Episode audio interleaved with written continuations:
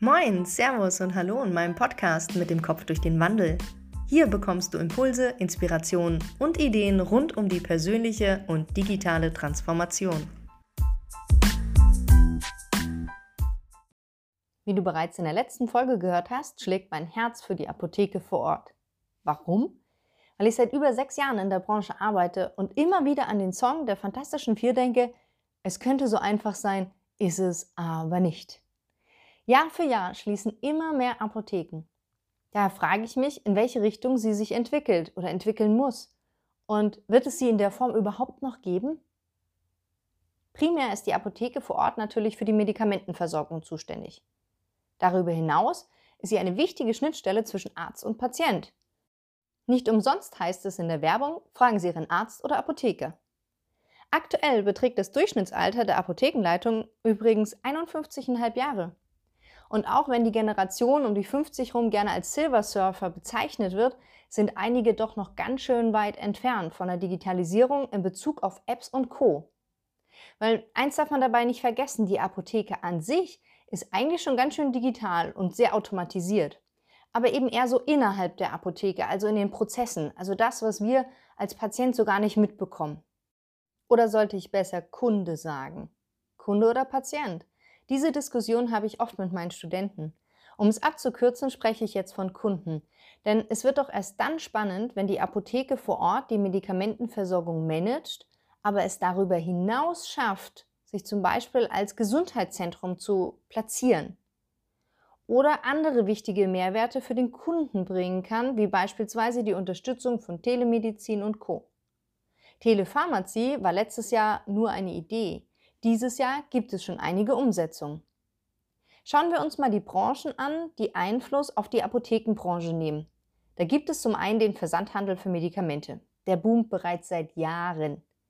Bisher waren das nur die Medikamente, für die es kein Rezept benötigt, den sogenannten OTC-Präparaten. OTC steht für Over the Counter und sind die nicht verschreibungspflichtigen. Die rezeptpflichtigen Medikamente werden aktuell noch relativ wenig über das Internet bestellt. Der Hintergrund ist hierfür vermutlich das Bedenken, das Rezept in einen Briefumschlag zu stecken und irgendwo hinzuschicken. So nach dem Motto, was passiert denn, wenn mein Rezept in der Post verloren geht? Neben dem Versandhandel ist auf jeden Fall auch die Logistik im Allgemeinen zu betrachten. Ja, und wie auch in vielen anderen Segmenten hat natürlich die Informationstechnologie einen großen Einfluss auf die Zukunft der Apotheke. Durch die Digitalisierung, Automatisierung und Berechenbarkeit von zum Beispiel Krankheitsverläufen und Ausbrüchen kann es gut sein, dass die Apotheken und die Menschen, die dort arbeiten, dass es die in der Form gar nicht mehr geben muss. Für die Apothekenbranche kommt in Deutschland noch ein ganz wichtiger Einflussfaktor ins Spiel, die Politik. Inzwischen ist es gesetzlich verankert. Das E-Rezept kommt. Wirklich. Also so in echt und, und wirklich digital. Entschuldigt bitte, dass ich das so betone, denn wir hatten schon mal einen Versuch so zwischen 2004 und 2006 und jetzt haben wir es in Deutschland vielleicht wirklich geschafft. Was bedeutet das? Ab dem 01.01.2022 wirst du kein rosa Rezept mehr in den Händen halten, also zumindest haptisch. Du kannst das Rezept dann via Code oder vermutlich primär über eine App direkt übermittelt bekommen. Länder wie Estland, die bereits nahezu komplett digitalisiert sind, lächeln darüber. Aber gut, das steht auf einem anderen Blatt. Ich erwähne es jetzt so explizit, da wir Deutschen dazu neigen zu warten. So nach dem Motto, das wird schon nicht kommen. Aber irgendwann ist es soweit. Und dann trifft es uns. Und noch härter. Schlimm ist dabei, dass die technische Umsetzung für das E-Rezept jetzt von IBM gemacht wird. Da gibt es in Deutschland so gute Firmen. Aber zurück zum eigentlichen Problem an dem digitalen Rezept. Durch die Digitalisierung des Rezeptes fällt die Hemmschwelle, das Rezept zu versenden. Weil vorher war es ja so, dass ich dieses Papierrezept via Brief irgendwo hingeschickt habe. Jetzt ist es nur noch ein Klick davon entfernt. Bleiben wir nochmal bei der Politik.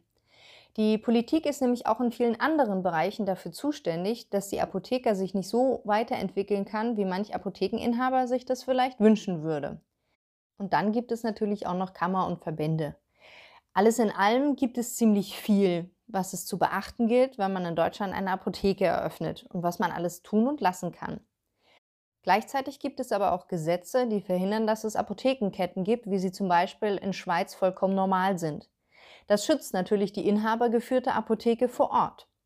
Also, die Politik ist ein wesentlicher Faktor, denn sie treibt voran, aber sie kann auch ausbremsen und ist damit ein sehr starker, aber auch unberechenbarer Einflussfaktor. Wenn wir uns die Signale anschauen, also wenn wir gucken, wo die Anzeichen für Veränderungen sind, dann kann man auch wirklich nochmal in die Politik schauen. Und ich habe es vorhin schon gesagt, dass es bereits 2005 die Ankündigung des E-Rezeptes gab und die digitale Gesundheitskarte. Also ich erinnere mich noch gut, als ich mein Foto einschicken sollte, weil die digitale Gesundheitskarte kommt. Ja, die damalige Gesundheitsministerin sprach auch davon, dass es ab 2006 äh, das E-Rezept gibt. Und natürlich, es gab etliche Pilotprojekte. Nichtsdestotrotz stehen wir gefühlt 14 Jahre später noch genau an dem gleichen Punkt. Das ist damals schon ein Signal gewesen und man hätte sich damals natürlich auch schon sehr gut darauf vorbereiten können, auch seitens der Apotheken. Wenn wir uns andere Signale anschauen, zum Beispiel im Bereich Logistik, Versandhandel. Der Uber kennt man ja primär eigentlich vom Taxiersatz sozusagen, aber Uber hat auch ähm, Uber Health eingeführt. Amazon breitet sich auch immer weiter in diesem Segment aus. Also sie haben eine Krankenversicherung gekauft, äh, stellen eigene OTC-Präparate her und seit letzter Woche gibt es Amazon Pharmacy, also den Versandhandel für Medikamente. Und dann gibt es natürlich noch Alexa, die immer weiter in Richtung Gesundheitsfragen, Gesundheitslieferung ausgebaut wird.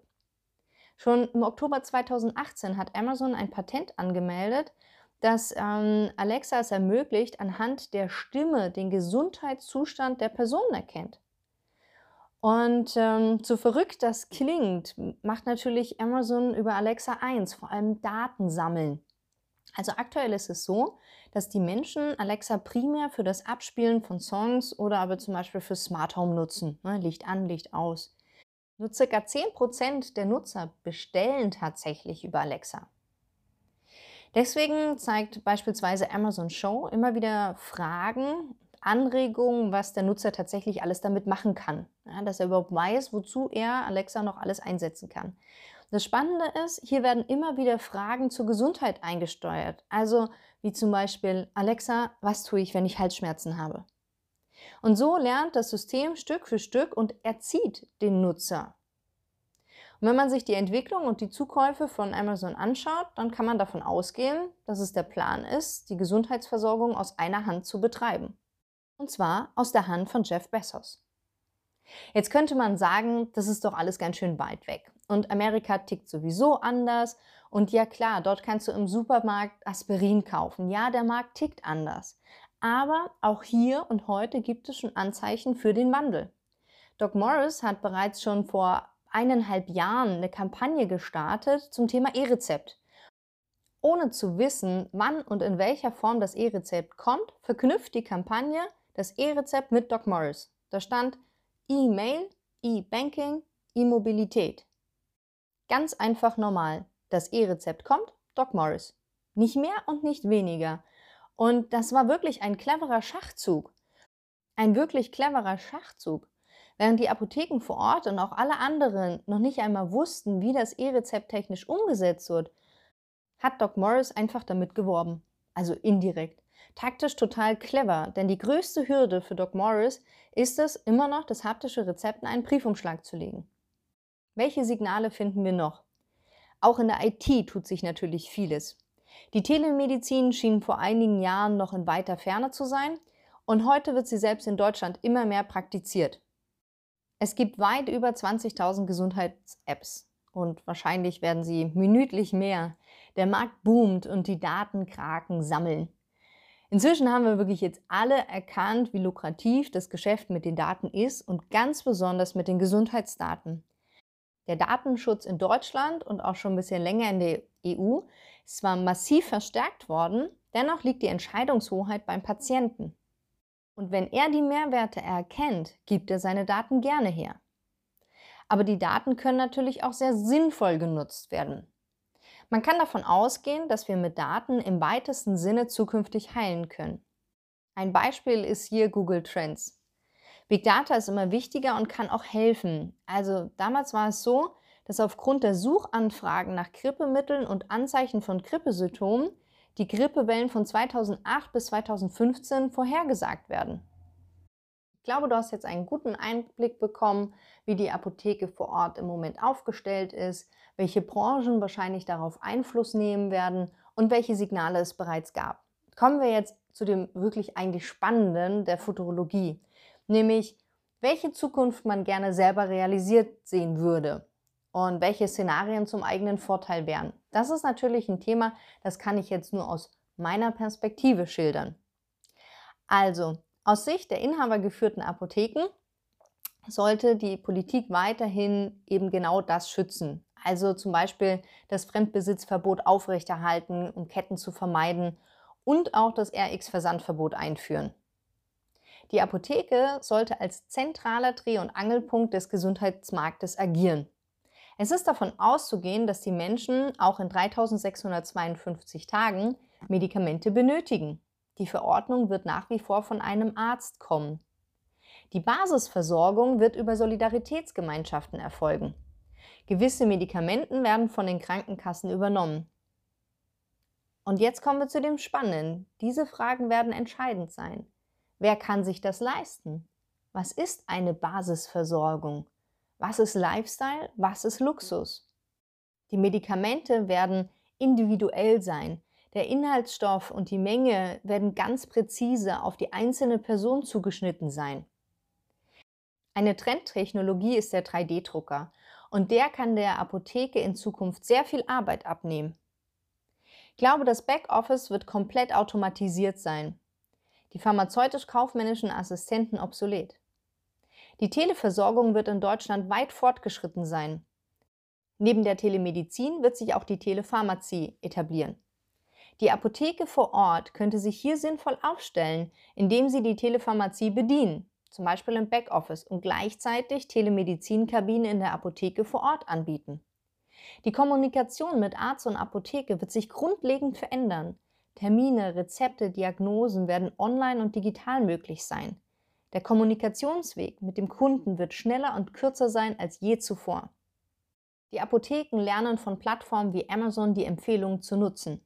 Durch das Kaufverhalten, also Cross-Selling und den Bedarf der Kunden, also zum Beispiel Hilfsmittel, Physio und ähnliches, können die Apotheken ihr Spektrum erweitern und Kunden individuelle Angebote noch besser und vernetzter anbieten. In der Apotheke gibt es schon seit vielen Jahren den Botendienst. Dieser wird zukünftig so platziert sein, dass kein Amazon und Co mithalten kann.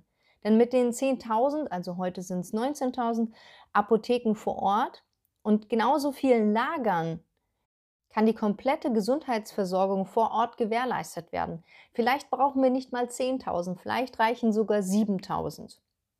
Und neben dem Verkauf von Medikamenten wird es vermehrt Leistungen wie Impfen und Bluttests geben. Die Auslieferung und Abholung erfolgt durch Botendienste, die zukünftig aber auch Hilfsmittel in Sanitätshäuser mitnehmen können oder aber auch einen Patienten zu Physio fahren können, also die Gesundheitsboten, gesteuert von der Apotheke vor Ort, da hier alles zusammenläuft. Das sind ja jetzt alles schöne Ideen. Aber die Frage ist, was müssen wir jetzt tun, damit das wirklich wird? In meinen Augen muss die Apothekerschaft sich stärker in die Politik einbringen und diese Szenarien weiter vorantreiben, die gesetzlichen Voraussetzungen dafür schaffen. Die Apotheken müssen dringend digitaler in Richtung Patient bzw. vor allem Kunde werden. Einfach nur eine App zur Vorbestellung und ein Online-Shop werden nicht ausreichen. Die Apotheken müssen offen sein für die neuen Trends, also Telepharmazie, 3D-Druck und sich mit anderen Trends wie Smartwatch, kontaktloses Bezahlen beschäftigen und vor allem übergreifend denken. Was beschäftigt meine Kunden? Wo sind ihre Pain Points? Also was tut ihnen weh? Wie, was, ist, was nervt die? Was stört die? Wo kann ich denen helfen? Und welche Dienste kann ich dazu anbieten? Die meisten Menschen vertrauen heute auf die Apotheke und vor allem auf die Beratungskompetenz. Die muss zukünftig weiter gestärkt werden, denn Amazon baut sich parallel eine eigene sehr, sehr starke Marke auf, die das Segment erobern könnte. Die Leistung wie im Botendienst muss viel präsenter sein. Die Dienste für den Kunden erweitert werden, wie beispielsweise das Folgerezept beim Arzt anfordern, natürlich nur auf Wunsch des Kunden, nur dass der Kunde mindestens einen Weg weniger hat.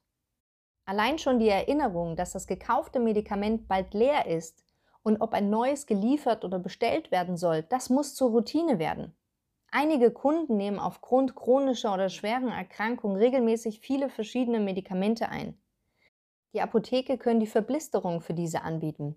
Bisher ist das nur für die Pflegeheime der Fall. Aber auch gesunde Menschen könnten von der Verblisterung der Apotheke profitieren. Der Trend zu Nahrungsergänzungsmitteln wächst ständig. Also warum keine Vitalstoff-Blutanalyse vor Ort anbieten, um dann Kunden individuell zu verblistern? Damit die Apotheke als zentralen Dreh- und Angelpunkt des Gesundheitswesens überhaupt funktionieren kann, muss sich die mit Pflege, Ärzte, Sanitätshäuser noch stärker vernetzen. Diese Vernetzung, gekoppelt mit einer 24-7 Erreichbarkeit, hilft der Apotheke, sich so aufzustellen, um das Gesundheits- und Beratungszentrum für den Kunden zu sein. Zugegeben, inzwischen gibt es einige Apotheken, die innovativ sind, die sich mit den Trends beschäftigen, die sich verbinden und vernetzen. Die sind natürlich davon ausgenommen. Zumindest ein Stück weit. Denn tatsächlich ist es erst so, dass es seit zwei Jahren so ist, dass es wächst und dass es immer mehr wird und dass man erkannt hat, oh, der Wandel ist da. Und natürlich beschäftigen sich jetzt sehr viele mit Digitalisierung und bieten eine App an, aber vergessen dabei zum Beispiel das Team mitzunehmen und die ganzen anderen Dinge, die bei dem Wandel noch zu bedenken sind. Den Versandhandel gibt es ja schon so lange und man hat sich immer wieder dagegen gewehrt. Und inzwischen sagt man, ja, okay, dann machen wir jetzt eben auch einen Online-Shop oder dann machen wir jetzt auch eine App. Aber es ist halt ein Reagieren. Und ich wünsche mir ein Agieren. Ich wünsche mir innovative Ideen. Ich wünsche mir, dass die 3D-Drucker früh eingesetzt und getestet werden, dass die Apotheken offen sind ähm, und natürlich auch die Ärzte. Ich weiß auch, dass das ja nicht alles von den Apotheken abhängt. Ich glaube aber fest daran, dass es eine große und starke Gemeinschaft ist, die man nutzen sollte. Und das funktioniert nur, wenn alle zusammen an einem Strang arbeiten. Ja, in diesem Sinne wünsche ich mir das natürlich nicht nur für die Apotheke vor Ort, sondern auch für viele andere Unternehmen, sich rechtzeitig darüber Gedanken zu machen, nicht mehr hinterher zu hecheln und selber zum Trendsetter zu werden.